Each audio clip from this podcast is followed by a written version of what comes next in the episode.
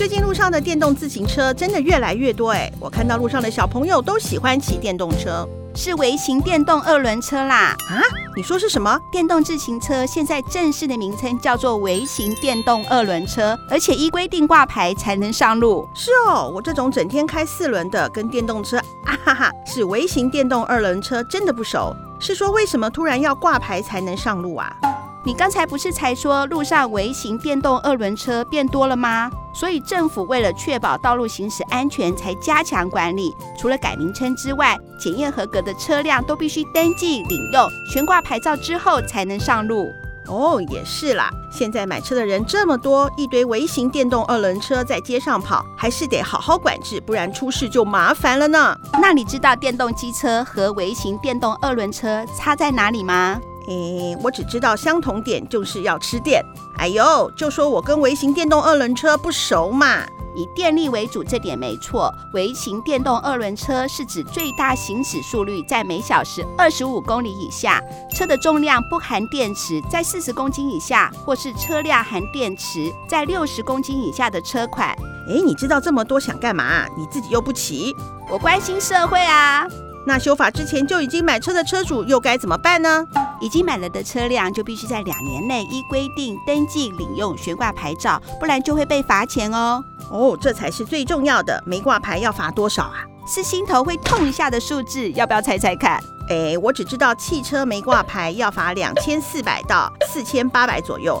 那我抓个中间值吧，我猜三千六百元。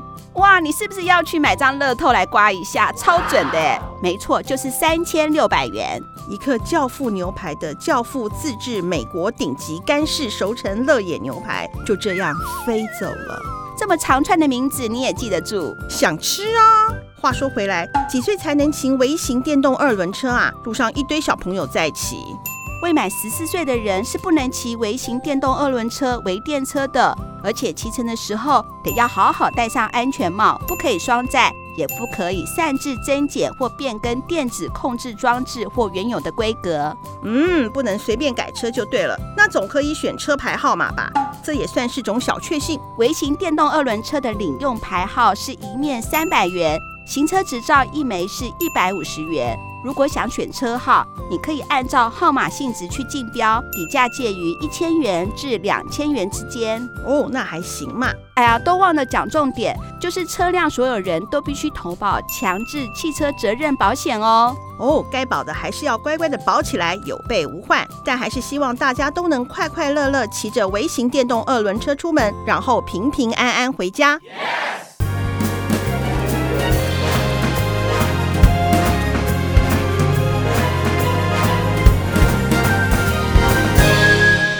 这没关系，我是二五得十的大姐，我是二姐。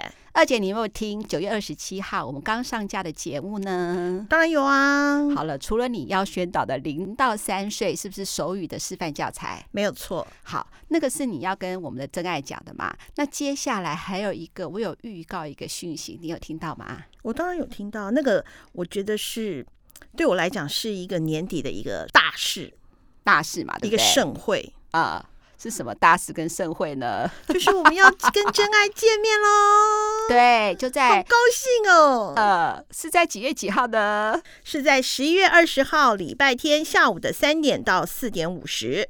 我们有准备什么节目要给我们真爱呢？当然就是跟真爱们一些互动啊，还有当场不是要来一个 live podcast，对啊？那我们我有点紧张哎，紧张什么？那我觉得我现在减肥不知道来不来得及。我觉得重点不是减肥，哎，那什么？重点是我们怕没有人来。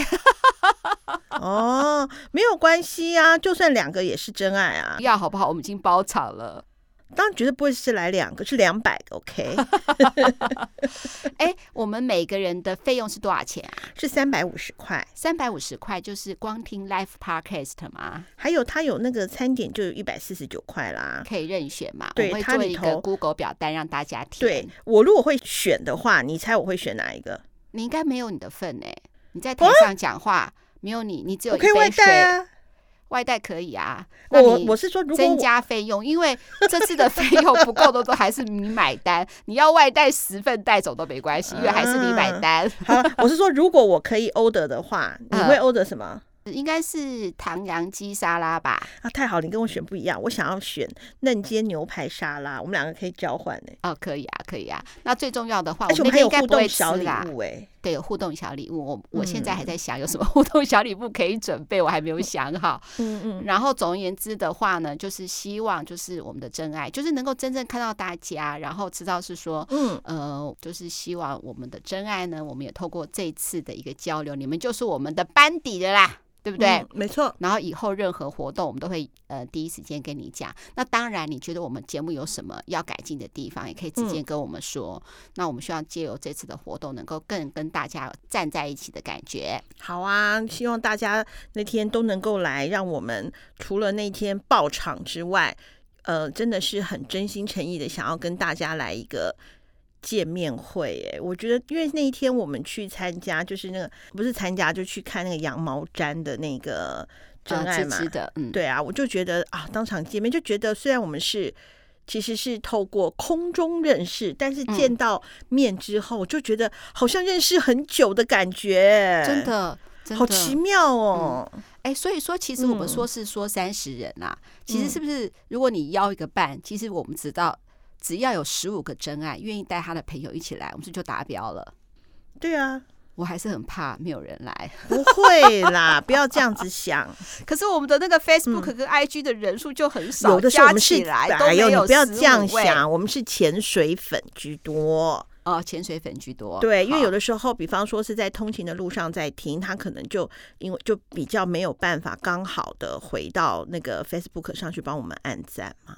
哎，好，对啊，哎，说到这个哈，二姐，我想跟你分享一个，嗯，我每次跟你录音的时候，你是不是都跟我讲说，哎呀，你怎么录到一半还要喝水啊？你要用丹田用力，像我，你看我录了两集、三集，声音都还是很 OK，你就那边 啊啊啊，想要喝水了，对不对？你突然扯到这边是没有，我扯扯到这边是。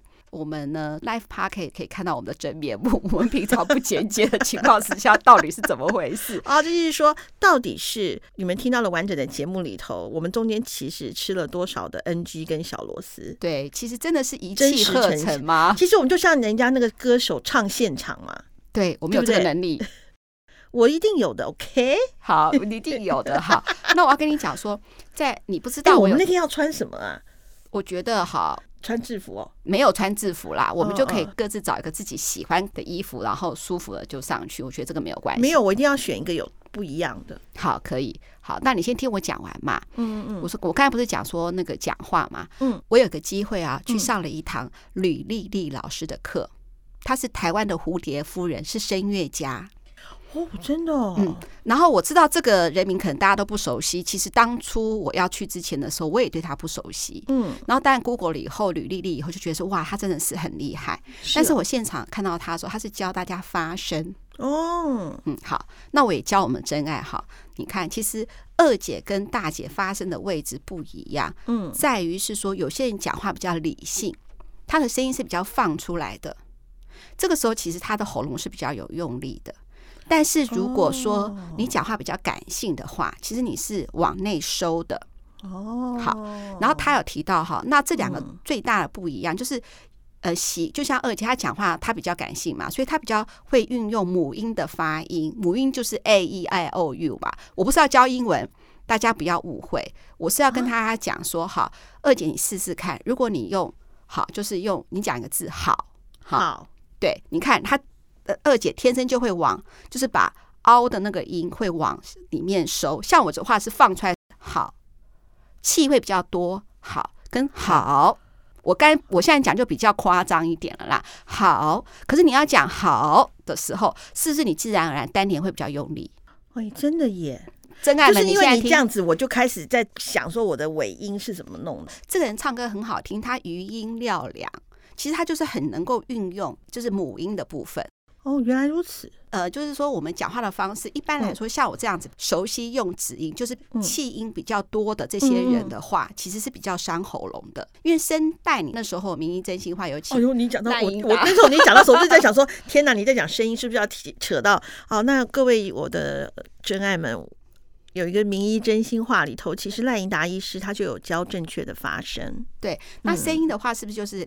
两声带是两片嘛，对。可是你自己想，如果这两片一直被风吹的话，就会很干，嗯，它自然而然就没有办法。嗯、可是如果说你不要让它这样子，嗯，好，假设你是内内凹的话，其实你用丹田的力量，嗯，所以其实并没有那么多风会吹震动那个声带，声音就可以调整。哦所以我现在的话，那专业哦，这是不是我讲的？是声乐家讲的，他们是就是这样。所以他们一般人来说，什么鼻腔共鸣啊，什么共鸣，他更在乎的是说你平常咬字的方式或说话的方式就可以。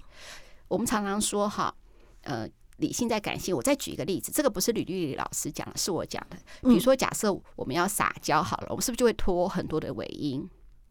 骂人的话，你会拖拖尾音吗？这是我延伸的一个感觉啊。比如说二姐，我一定会这样子嘛，自然而然就会运用到我刚才所谓的 A E I O U 的母音了。哦、可是如果呢，好，我很生气的话，是很用力的时候，基本上比较不会有尾音。那老师不是说就是分成理性跟感性啦？哦、那我们就说撒娇跟骂人是不是蛮有意思的？那就像我骂我袜子，这就是。对对对对对对，小娃娃，哎，你看你哇，就有这个声音了。嗯，好，那我们分享这么多，就是怎么样呢？现场听一下二姐跟大姐讲话的感觉，不知道大家是不是也可以听得出来？其实大姐是比较理性，二姐是比较感性的。其实，其实如果是我们的真爱的话，不用听我们说话，听你分析事情。就知道我是一个很无趣的人，嗯、不是，我没有这个意思。你这样子就是挖坑给我跳，你这样有心机，我不是这个意思。呃，那什么意思？啊、你就是一个讲话比较有，你就你你看事情就是比较条理化嘛。那我就比较容易放很多的感情下去处理事情，有的时候有的时候就会把事情处理的很黏腻。嗯、那你的话就处理的就是很干净利落，我觉得都很好。对，好，那说到这个的话呢，就要跟大家讲，我们今天听众的来信，它其实跟这个呢，就是，是一点关系都没有。哎，不能说一点关系都没有，其实有一点关系哦。哦，那我们来念完信之后再来讲。好，我来念信。可是好，以前念信都是二姐，对不对？对，因为二姐的话呢，说真的比较不 NG，声音念起信来也比较好听。但是我自告奋勇跟二姐讲说，今天的信我来念。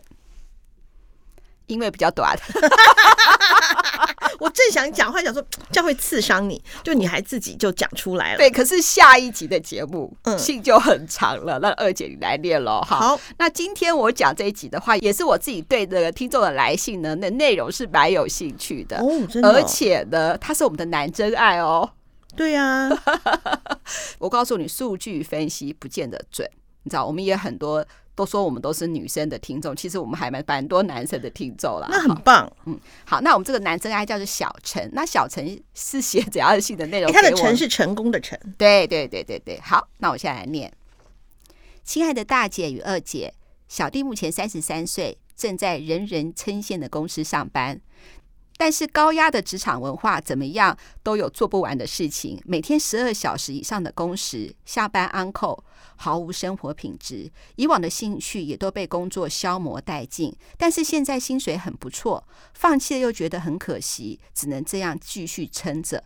由于一毕业就来到这家公司，也不知道外面的世界到底怎么样，对于未来还是很迷惘。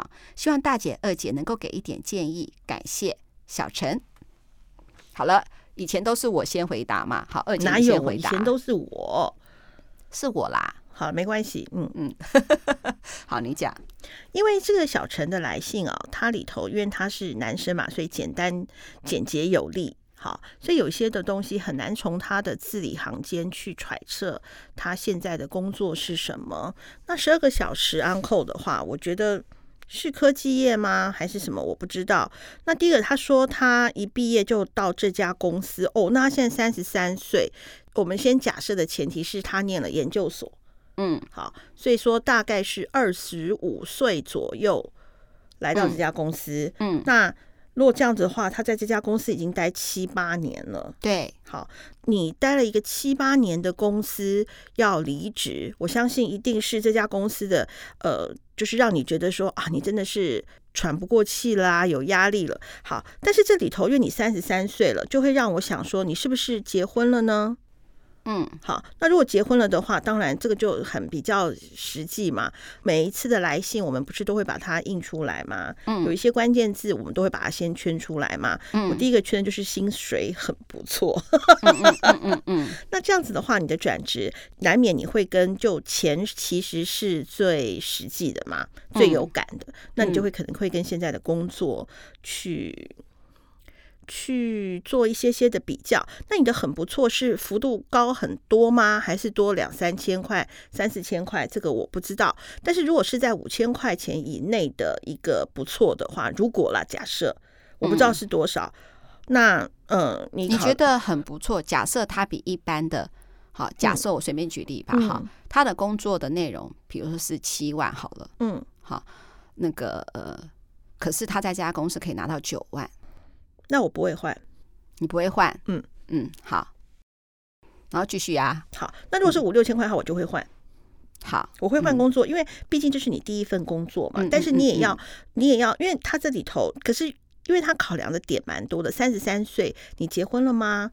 你有另外一半了吗？预备一两年之内要有 baby 了吗？嗯，会有很多的，有房买房子了吗？嗯，还是说你的财务规划里头并没有买房这一块？嗯，好，就是说这里头的问题，其实它牵扯到后面我会给的建议，其实是蛮受影响的。嗯嗯，所以我觉得这封信，嗯。我很难去给一个很明确的答案，但是我有几个问题想要问他说，放弃了，呃，也都被工作所有的兴趣啊，以往的兴趣都被工作消耗殆尽。那你确定在没有压力的情况下，你的兴趣就不会被工作消耗殆尽吗？因为有的时候兴趣之所以不持续，其实就是一个懒字啊，因为躺在沙发上划手机是最爽的事。嗯，他不用，而且四肢不勤嘛，然后我们就躺在沙发上划手机，然后隔天去上班，那你就会觉得自己很废，这也是一种方式。但是你要马上改成你的兴趣是什么，然后你会因为没有工作压力的，就持续你的兴趣嘛？我觉得持续兴趣这件事情是一件非常不容易的事情，这件事情我就非常非常佩服大姐。嗯，在这点上面，大姐对于就是她，因为大姐会跳舞嘛，对于舞蹈上面的一个坚持哦，我我个人。真是佩服的五体投地。嗯，就是说这封信里头，我能够给的意见非常的少。哎，我想哈，跟二姐讲，我觉得你说的东西，其实她都知道，所以她才会犹豫。嗯嗯。可是你那时候，呃，跟我讲，人会想要离职，有个双因子理论。嗯，他在这个工作上面，我觉得他得不到成就感。我想举一个例子哈，当然这个例子来自于哈，其实二姐有一个非常优秀的女儿，这个我先不说，也是她告诉我的，我觉得她讲的非常有道理。好，我们先讲，我们上上集我们讲到唐美云跟那个陈武康的时候，嗯，每次做一个作品全力以赴，然后呢，即使这个道路是孤单的，是孤独的，他们仍然愿意坚持，是为什么？是会有一个很强烈的动力，这个动力跟一个成就感，跟一个满足感，这部分呢是钱没有办法完全给的，当然没有错。可是要完成这样的理想梦想，是需要有金钱支撑的。嗯，可是这个事情会让他很有成就感。嗯嗯，呃，我们先说，我觉得一份工作好，我觉得不管是我跟二姐。即使我们年纪都已经这么大了，也都要扛负很多的责任。但是一个工作，我希望我们的真爱一定要了解一件事，这也是真的是二姐的女儿。其实二姐女儿现在在上海哈，我不知道有没有办法跟她连线，说一下她对她自己人生的规划。也就这个工作能不能让她有热情？你可不可以在这个工作上面是有所成就感的？一味的挫折也不行哦。嗯，好，比如说好了，像以大姐来说。我每次的提案就是一次考验。我每次提案的时候就觉得好烦，为什么要做开发业务的工作？我永远都不要做就好了。可是我难以忘记，就是当我成功的时候，提案成功的时候，那个气势跟喜悦，我太开心。然后重新再来的时候，我又很痛苦。同样的嘛，唐美云老师、陈武康老师也是啊，又要开始一个新剧。他会说：“我干嘛要做这个东西？我不要做好了。”可是做完以后都很开心。即使你是一个。好，比如说，哎，可是我是做财务人员，可是在这工作上面一定有你成就。比如说，我把账务都弄好了，送给会计师的那一刻呢，嗯，嗯，就这个工作可以得得到成就感，这个就可以让你忘却所有的辛劳，一定可以。它是工作，你一定要记得这个工作呢，能不能让你成长？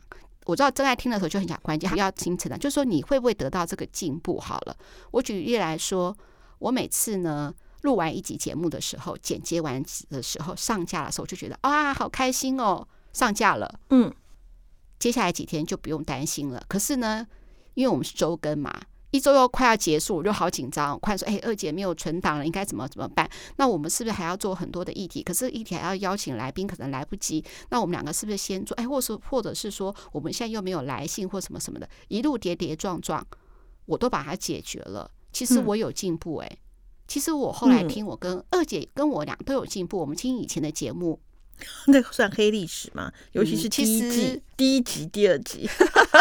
我觉得我们越来越进步，虽然很痛苦，嗯、虽然很辛苦，但是每一次进步都让我们蛮开心的。嗯，真的是这样子。我有进步，有成长，这样子的话，你的感觉是不一样。如果这个工作一直的内耗，我随便举例子来说，假设我们就变成一个包装师好了，我都告诉你一个正方形要怎么包，你每天就包好了，每天都包，我给你那个一个月九万块。嗯，时间到就休息，休息到就包，每天都包，很痛苦哦。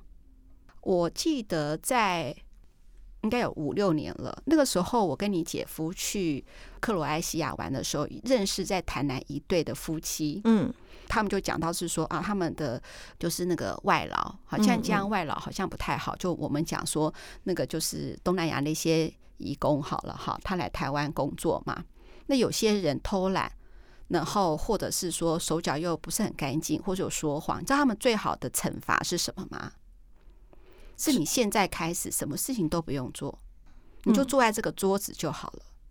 然后时间到的时候呢，就可以吃饭。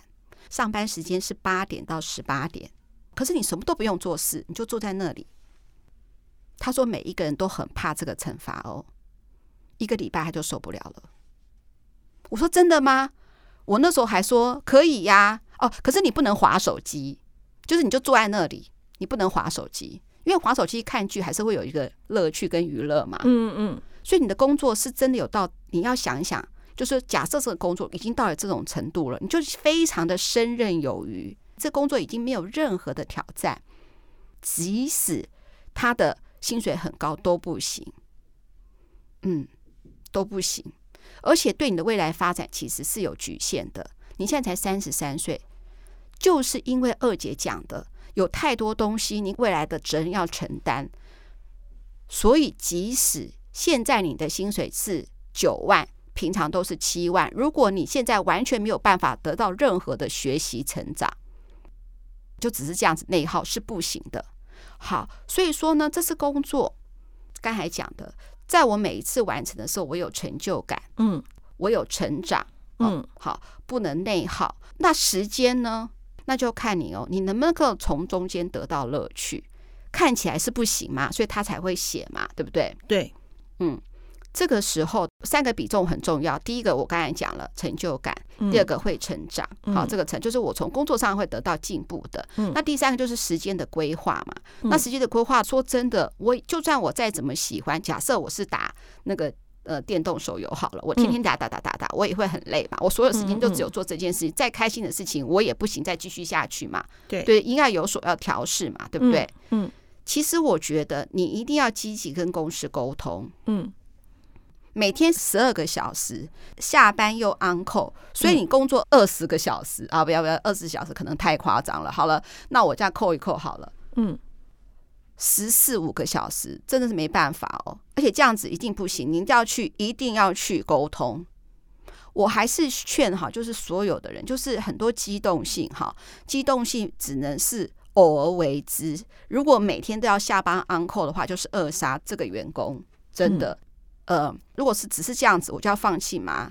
二姐，我会劝他放弃。嗯、如果你真的你沟通不果，就是我还是这么高高时数的工作，我觉得其实可以换哦。你自己想哈，如果说我今天好，因为他是高时数的工作嘛，就是呃长时数的工作嘛，嗯，那我可以不要这样子啊，我可以。不要九万，我变成七万，那另外两万我可以有没有办法去斜杠？他才三十三岁，就其他地方获得呢？这也是可以考量的哦，因为他工时实在太长了。嗯，我建议哈，就是所有的人，包括五十几岁的人，当然他的选择可能就比较少了，三个缺一不可。一直的这样子都只有工作，这是很可怕的。那个绝对没办法，你也没办法再进步，你可能全部都是内耗了。嗯，就这样，你等于是就说说难听，就是我刚才讲，就是等于是他都被榨干了。对，就算不扎干的话，就像你很无聊在那边，你这个人生会失去方向。第二个，又你又没有成就感；第二个，没有进步，这个工作不能要。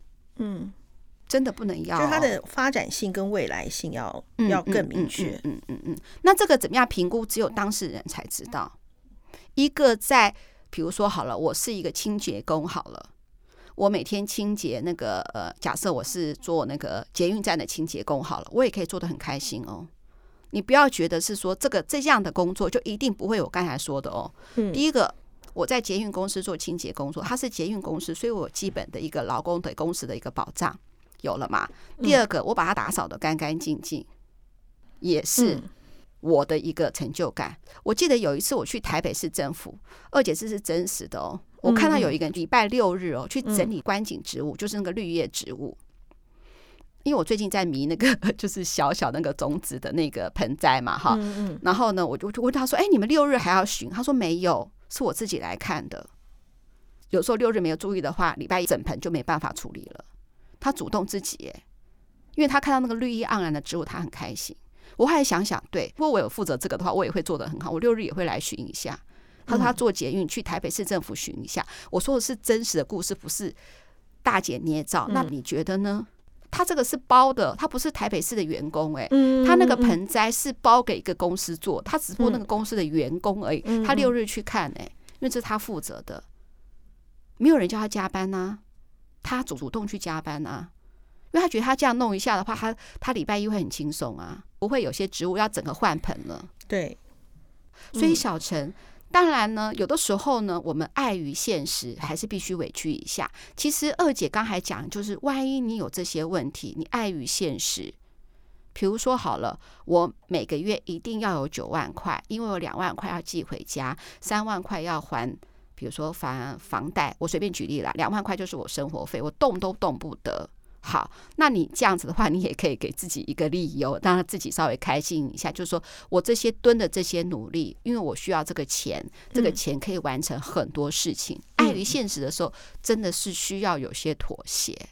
当然，我们原则是这样，一定会跟二姐讲的前面的一些现实，比如说像我们之前有我们真爱来信是说，因为他现在最重要就是要照顾小孩嘛，嗯，那什么都不用考量了，能够准时上下班，然后请假方便就优先选择，那可能钱就变成他第二个选择，嗯，或者有些人是说，呃，我这段疫情期间。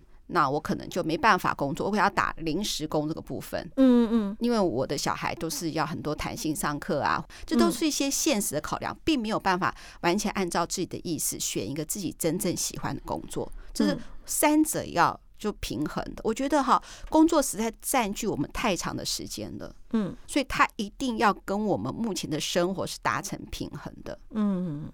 那我没有办法达成平衡，真的没有办法。嗯，你还记不记得我们有一个真爱女真爱，她来了两次性。嗯嗯嗯，有。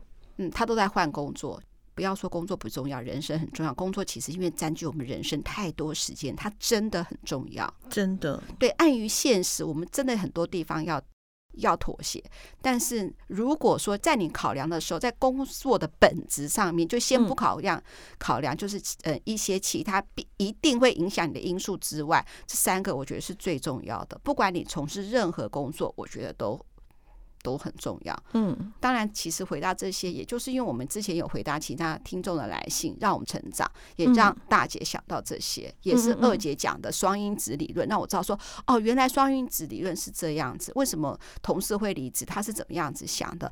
有些人跟我讲说，呃，他突然就说他要考个研究所，那算是为什么？啊，因为他希望他得到在工作上更多的尊重，或他要摆脱目前的节奏，可能多做一些改变。那其实我们心里头底层真正要的是什么呢？我。觉得就是就是那三个，嗯，大姐真的是很理性的一个人，分析事情来条理清楚。像我，我刚刚就有讲过嘛，我我就比较没有办法，大姐从这边就可以延伸出来这么多思考的方向。没有啊，我真是没办法。其实你第一个考考量就是柴米油盐酱醋茶啊，没有柴米油盐酱醋茶就没有啊。所以说，我觉得你一开始就讲的很好，然后之后我再把工作本本子做个补充。你觉得我们这期节目是不是就是这么完善、我们这么完美的 双主持人就是这样啊，倍儿棒啊！所以说呢，我们 Live Podcast 是不是一定要来？是一定要来，开放提问，而且开放吐槽，可以开放吐槽吗？当然可以呀、啊。开放吐槽，开放吐槽，然后不会有人吐槽我们，OK？我们啊，就是有疑问啦。其实我们刚才前面有讲说所谓的互动啊，嗯、像这个部分，其实我们就可以，嗯嗯，就可以欢迎那个呃，就听众如果现场有什么的话，我们其实。Live Podcast 要是变成三十个人一起来，也很赞呢、欸。对，就三十个人七嘴八舌嘛。对啊，也很棒哎。哎，我现在哈还在讲，因为我们订那个就是小餐厅嘛哈，嗯、然后我还要准备一个行动音箱，然后还要找人赞助那个行动音箱，哦、否则的话我们在那边讲话不可能扯着喉咙没有麦克风吧？多奇怪！对着三十人这样，我们两个你一语我一语的乱乱吼嘛？那你觉得餐厅会有音响设备吗？也不会吧？那我们要做个拍照区，是不是要简单布置一下？哇，大姐你真的好棒哦！我觉得我有那种女主角要登台的感觉。到时候我这个布置区我会把它留起来，下次见面会还可以再做一次。当然要啊，这个是环保减碳呢。呃，对啊，嗯，他可以带狗吗？哦，那家是宠物友善餐厅。哎，我可以带袜子，可以呀，因为袜子比较稳定。哦，这个安就不需要了，金额更是无法。没有关系，没有关系，这个是可以的。那我们那但是我们特别来宾应该不是袜子，我们会有个开场。开场的话是大宅门的主持人，他 Kevin 会做的开场，但是开场我只给他三分钟，所以他只不能讲太多，他只要说我们欢迎我们最。受大家欢迎的哦，都是主持人大姐二姐，我们就上去了，这样子，他就下台一鞠躬。对对对，他只有三分钟。那我要讲一个，就是真爱们，你们有什么生活当中的酸甜苦辣，或者是很感觉上非常甜蜜的点点滴滴，都可以跟我们分享。那你之前写信过来的时候，也可以写信第二次。还有小陈，就是如果你要把你的呃，如果说你可以再跟我们分享你后来的决定，我们也很高兴。好，那最后呢就是这样了，期待我们十一月二十号的见面会。二五得十，顺不顺没关系，拜拜拜。拜。